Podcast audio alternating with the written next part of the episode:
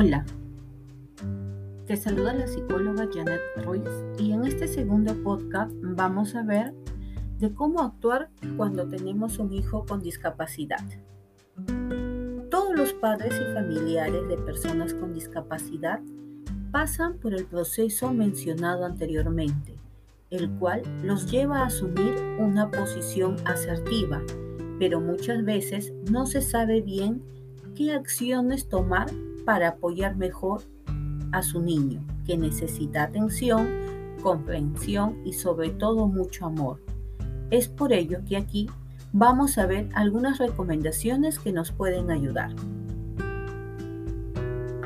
1. Documentate acerca de la discapacidad de tu hijo. Mientras más conocimientos tengas acerca de las discapacidades, podrás brindar más ayuda a tu niño. Puedes comenzar dirigiéndote al centro educativo y conversando con el docente de tu niño, además de indagar en la web y consultando con profesionales para tener ideas claras y conocer mejor el tema. 2. Conoce los derechos de tu hijo. Cada país tiene sus leyes en cuanto a la discapacidad, por lo que es bueno que investigues ya sea mediante internet o en físico, enterándote así de todos los derechos de tu hijo, porque los mismos servirán de ayuda en cuanto a su desempeño cotidiano y su integración en la sociedad. Tercero, establece relaciones positivas con el docente y el personal de la escuela. Esto lo lograrás comunicándote regularmente intercambiando información sobre el progreso de tu hijo, tanto en casa como en el colegio. Reúnete con el maestro y equipo del área de educación especial para así desarrollar planes para tratar las necesidades educativas de tu niño. 4. Asiste a encuentros con otros padres. De esta manera podrán compartir consejos prácticos y apoyo a nivel emocional. 5. Tenle mucha paciencia a tu hijo. Ten en cuenta que su discapacidad puede dificultar su desempeño en todas las áreas y que hay cosas que no puede controlar, necesitando tu apoyo y tolerancia. 6. Enfócate en las potencialidades e intereses de tu niño Anímalo a realizar actividades que le gustan. Ofrécele la oportunidad de aprender por medio de ellas, acompañándolo siempre y guiando su aprendizaje. Es por ello que es importante centrarse en las fortalezas para reconocer aquellas limitaciones que en algún momento se están presentando.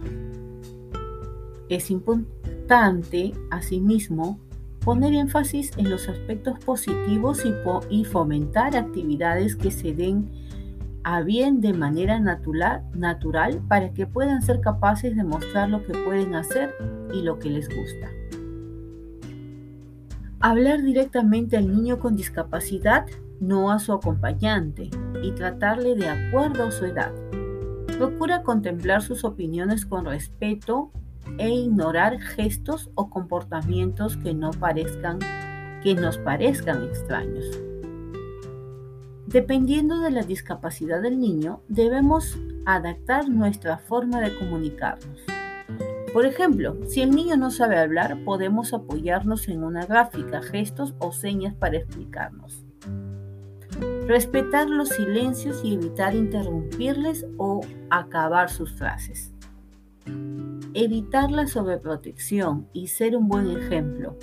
Si tu manera de relacionarte con personas con discapacidad es con naturalidad, optimismo y respeto, estarás enseñándole a tus hijos a seguir tus pasos.